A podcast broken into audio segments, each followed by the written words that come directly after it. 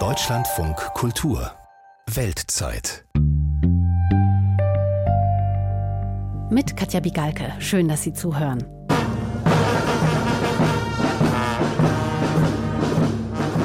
Die Musik, die Sie hier hören, das ist die Nationalhymne Südsudans und äh, gespielt wurde sie in diesem Fall bei der Einweihung einer Straße im Land, bei der auch der Präsident Salva Kiir anwesend war. Und auf dem Video, das von dieser Veranstaltung im Anschluss zirkulierte, da sieht man, und das ist das Pikante an dieser Angelegenheit, wie sich der Präsident vor den erstaunten Blicken seiner Weggefährten einnässt. The president of South Sudan, Salva Kiir, surprises the whole nation and the entire world with a video trending online where he is recorded urinating on himself as he stood to the national anthem of South Sudan. Das Video, das ging wie zu erwarten viral und jetzt wurden vor ein paar Tagen sechs JournalistInnen festgenommen, denen die Verbreitung dieses Films vorgeworfen wird, obwohl sie das vehement bestreiten.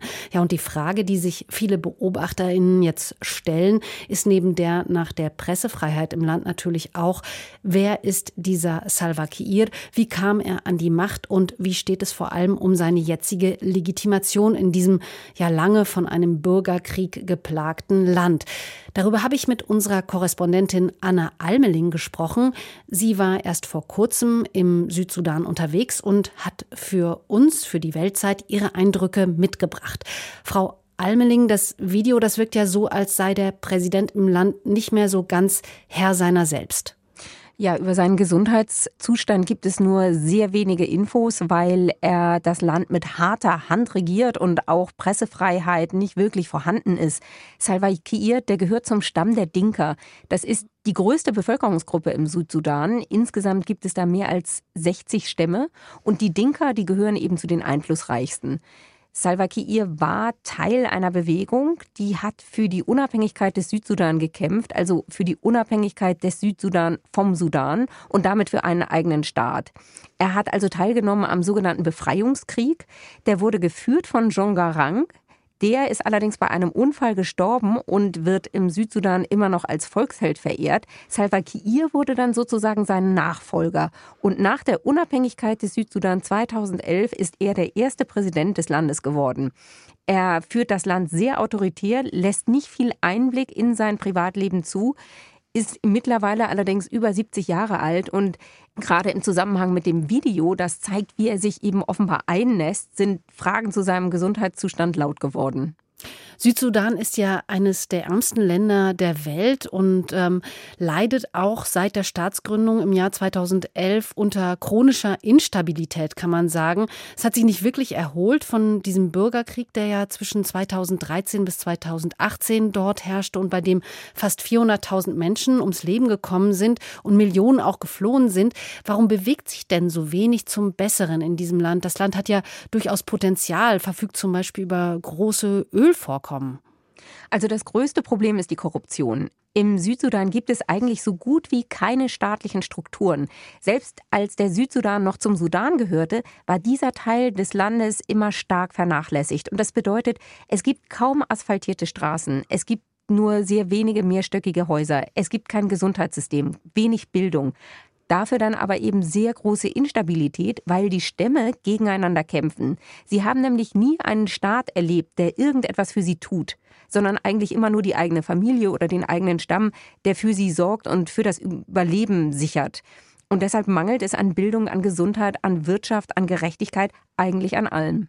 Ja, und wie sich die Situation konkret für die Menschen im Land auswirkt, davon konnten Sie sich ja bei Ihrem letzten Besuch vor Ort ein Bild machen. Südsudan, das Land südlich von Ägypten, das hat ja erst 2011 die Unabhängigkeit vom Sudan erlangt und seitdem auch schon wieder einige Jahre Bürgerkrieg hinter sich. Dabei war die Freude ja damals so groß über diese endlich errungene Souveränität der ja mehrheitlich christlichen Bevölkerung. Was ist denn heute noch übrig von den Hoffnungen der Menschen und wie meistern sie die vielen Herausforderungen im Alltag? Hier die Eindrücke unserer Korrespondentin Anna Almeling.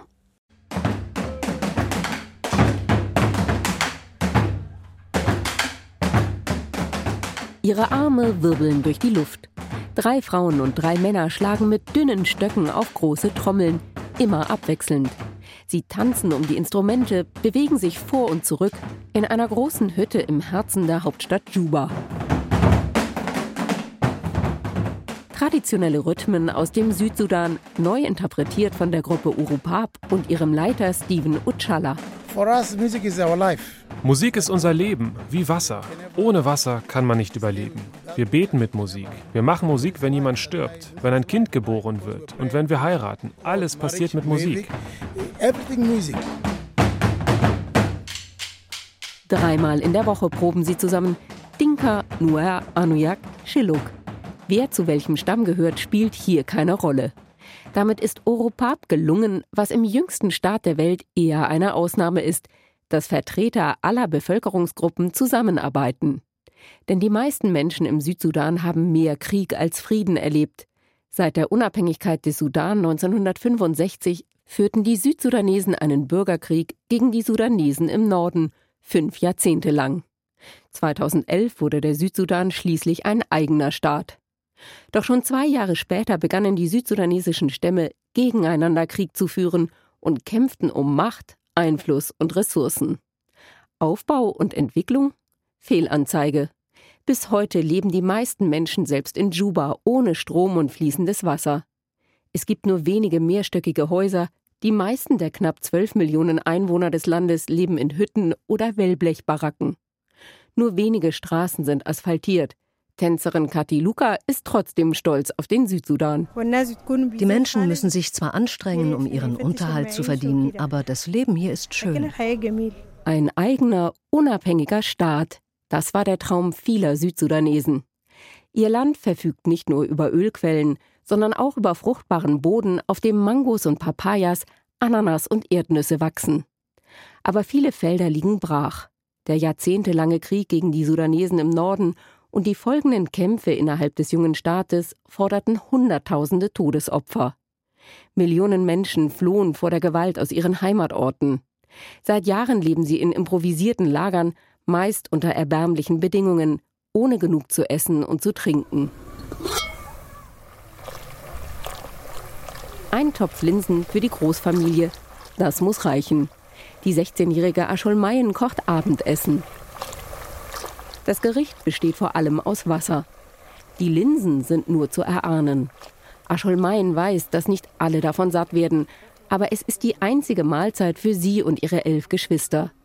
Mehr können sie sich nicht leisten, sagt ihr Vater Mayen Kur. Ich esse seit neun Jahren nur eine Mahlzeit am Tag, meist Bohnen oder Linsen. Seit drei oder vier Jahren habe ich kein Fleisch mehr gegessen. Die Babys in unserer Familie bekommen Milch von ihrer Mutter, aber auch sie ist nicht gut ernährt. Mayen Kur und seine Familie leben in einem Lager für Vertriebene am Rande von Juba. Mehr als 7000 Menschen haben hier Zuflucht gesucht, als 2013 die Stammeskämpfe im Land ausbrachen. Ich habe früher in der Provinz Jonglei gelebt. Von meinen Vorfahren hatte ich viel Ackerland geerbt. Darauf haben wir Kühe gezüchtet. Unsere Äcker waren groß. Jeder Landwirt hatte 60 oder 70 Kühe, bis zu 20 Schafe und bis zu 30 Ziegen. Aber der Krieg hat das alles vernichtet.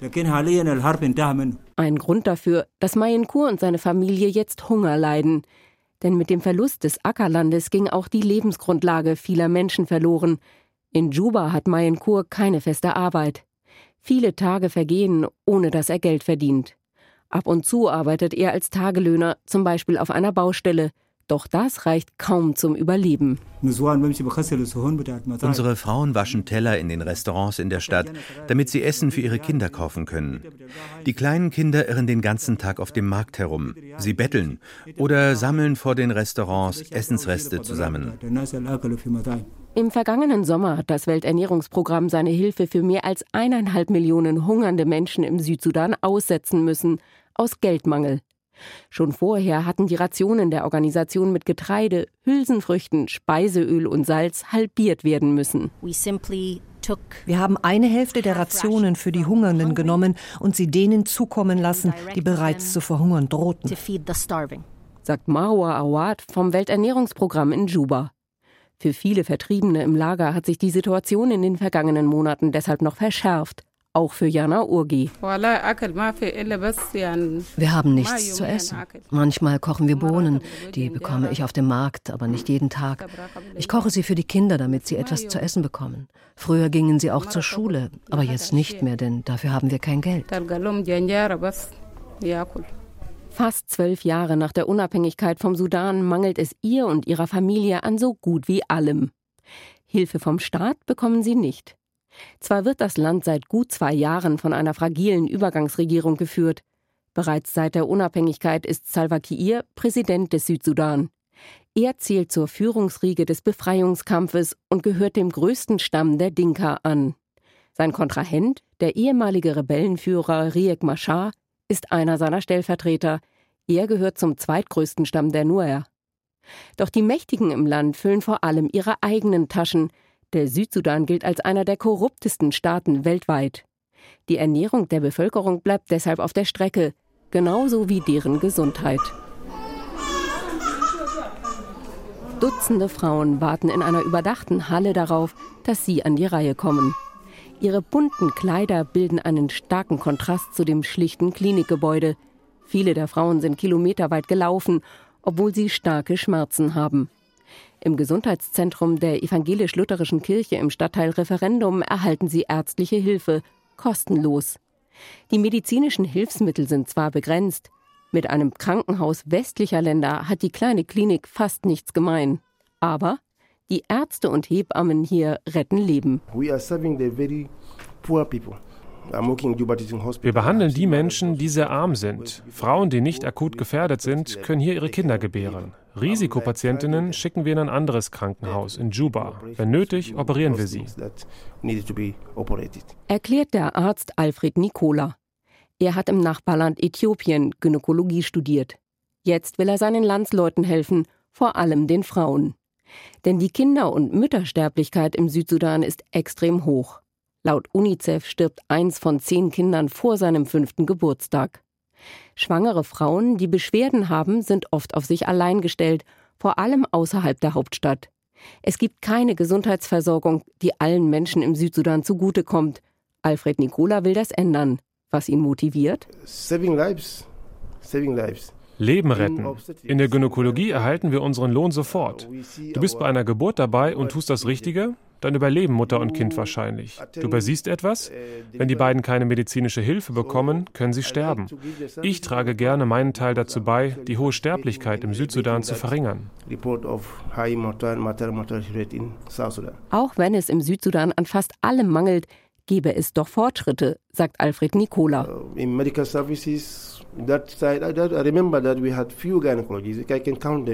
Nicola. Uh, Früher gab es hier nur sehr wenige Gynäkologen. Ich konnte sie an einer Hand abzählen. Es waren vier oder fünf. Jetzt sind wir mehr als 200. Der Südsudan hat neun Provinzen. In jedem arbeiten bis zu drei Gynäkologen. Früher war das nicht der Fall. Da sind die Mütter gestorben. Aber jetzt bewegen wir uns vorwärts und ich bin froh darüber. Auf der anderen Seite des Korridors arbeitet Landa Jibril. Die 28-jährige Hebamme berät schwangere Frauen in einem winzigen Behandlungszimmer. Sie selbst ist erst vor acht Wochen Mutter geworden. Trotzdem arbeitet sie schon wieder. Ihre kleine Tochter schläft in einem Körbchen in der Ecke.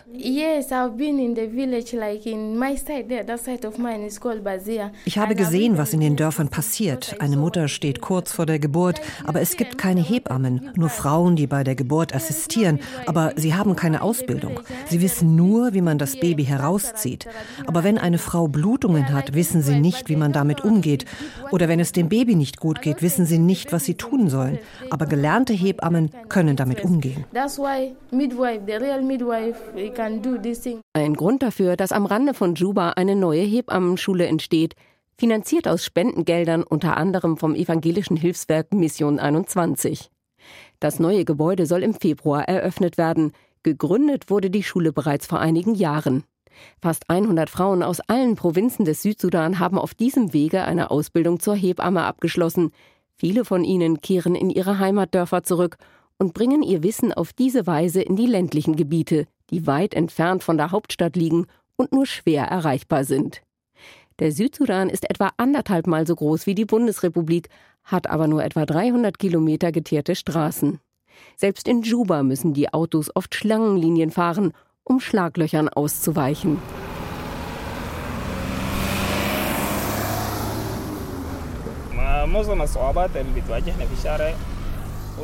Unfälle von Motorrädern sind das größte Problem.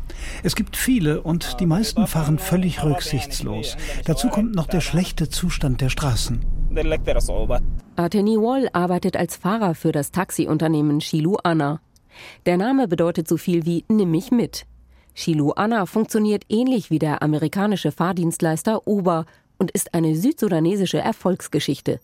Nicht selbstverständlich in einem Land, in dem sich nur sehr wenige Menschen ein Smartphone leisten können. Aber Dut Majak, der Gründer von Shilu Anna, hat seine Firma an den lokalen Markt angepasst. Wer ein Taxi braucht, kann es per App oder per Telefon bestellen. Werbung für den Fahrdienst gibt es nicht nur im Internet, sondern auch in Zeitungen und auf Werbetafeln. Dabei war Dut Majak eins von Anfang an klar. Geld darf hier nicht deine Priorität sein. Wenn Geld und Profit deine Priorität sind, dann machst du diesen Monat vielleicht Verlust und nächsten Monat auch. Und dann gibst du dein Geschäft auf, weil es nicht funktioniert. Aber wenn es dir in erster Linie um den Service geht, dann kommt auch irgendwann das Geld. And then the money will follow you slowly. Kurz nach der Gründung von Shilu Anna 2019 traf die Corona-Krise auch den Südsudan schwer. Dut Majak änderte daraufhin sein Geschäftsmodell und bot Lieferdienste an für Menschen, die nicht selbst auf den Markt gehen konnten oder wollten.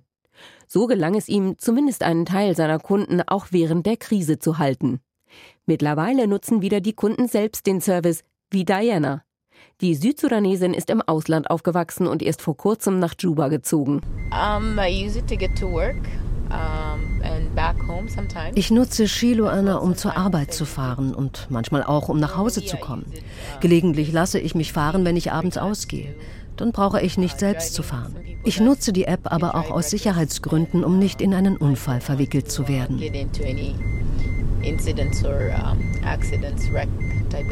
Die Idee für den Fahrdienst hatte Dudmajak, als er noch für die südsudanesische Zentralbank arbeitete. Während eines Workshops in Indien sollte sich jeder Teilnehmer ein Produkt ausdenken und es vor den anderen vermarkten. Als klar wurde, dass ich aus dem Südsudan komme, haben die anderen Teilnehmer viele Fragen gestellt. Die erste Frage war, was für ein Internet habt ihr, Glasfaser? Ich habe gesagt, nein, das gibt es bei uns nicht. Dann haben sie mich gefragt, habt ihr ein Online-Bezahlsystem? Ich sagte nein. Sie fragten, habt ihr eine E-Commerce-Plattform? Ich sagte wieder nein. Da begann einer laut zu lachen und fragte mich, sagt mal, wie lebt ihr eigentlich? Ihr habt ja gar nichts. Und ich sagte, ja, das stimmt, wir haben nichts, aber wir versuchen es trotzdem. Dutmaja kehrte in den Südsudan zurück mit dem festen Vorsatz, das nächste Mal wenigstens eine der Fragen mit Ja beantworten zu können. Glasfaserkabel, Online-Bezahlsystem und E-Commerce-Plattform erschienen ihm zu aufwendig. Aber eine App entwerfen, das traute er sich zu. Dutmascha gab seinen sicheren Job bei der Zentralbank auf und konzentrierte sich auf das Programmieren seiner App. Ein Schritt, den seine Freunde und Familie für waghalsig hielten. Doch sein Mut zahlte sich aus. Zu Spitzenzeiten bekommt Chilo Anna mittlerweile mehr als 400 Anfragen für Fahrten innerhalb von Juba pro Tag. Das Unternehmen beschäftigt mehr als 70 Mitarbeiter im Büro und auf der Straße. Auch Steven Ochala und seine Gruppe Europap haben Erfolg mit ihrer Musik. Sie treten regelmäßig bei Festivals auf, unternehmen Konzertreisen ins Ausland und nehmen an internationalen Workshops teil. Doch ihm und seinem Team fehlt im Südsudan vor allem eins: ein staatlicher Rahmen, der Raum bietet für die Entwicklung von Kunst, für die musikalische Bildung der Bevölkerung und vor allem ein Raum, der allen Menschen im Südsudan die gleichen Chancen bietet, egal welchem Stamm sie angehören. So wie es Europap bereits gelungen ist. Uh, Wir Künstler brauchen einen Raum und Respekt. Wenn du die Künstler respektierst, respektierst du auch die Menschen, denn wir sind ihre Stimme. Trotz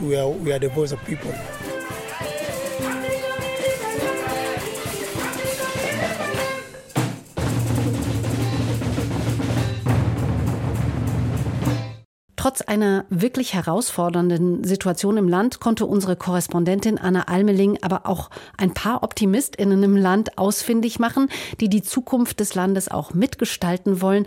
Frau Almeling, eine Frage, die sich ja viele Menschen im Hinblick auf das Land stellen.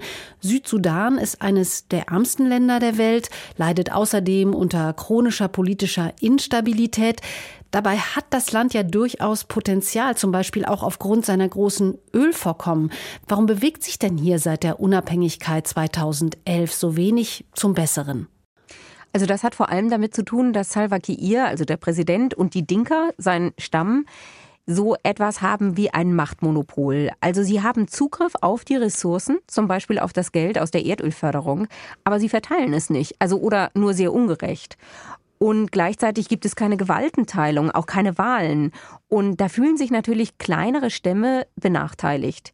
Das Friedensabkommen von 2018, das hat eigentlich nur wenig gebracht, denn das Land ist weiterhin kaum entwickelt, also zumindest nach westlichem Maßstab kaum entwickelt kann seine Ressourcen nicht nutzen und dazu kommen dann auch noch riesige Überschwemmungen im Norden des Landes. Das sind Folgen des Klimawandels und damit äh, der Verlust der Existenz für Hunderttausende von Menschen.